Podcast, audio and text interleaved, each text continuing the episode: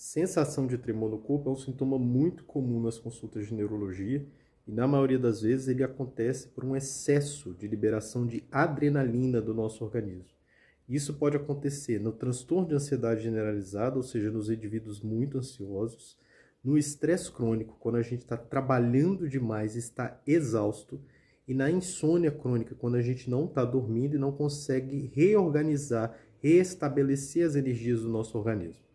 Outras causas mais raras são nas condições neuromusculares, em que na verdade a musculatura está fadigando, está ficando muito cansada, muito fraca, e com isso ela apresenta um leve grau de tremor. E existem ainda as condições em que, ao invés da gente ter a sensação, a gente literalmente está tremendo.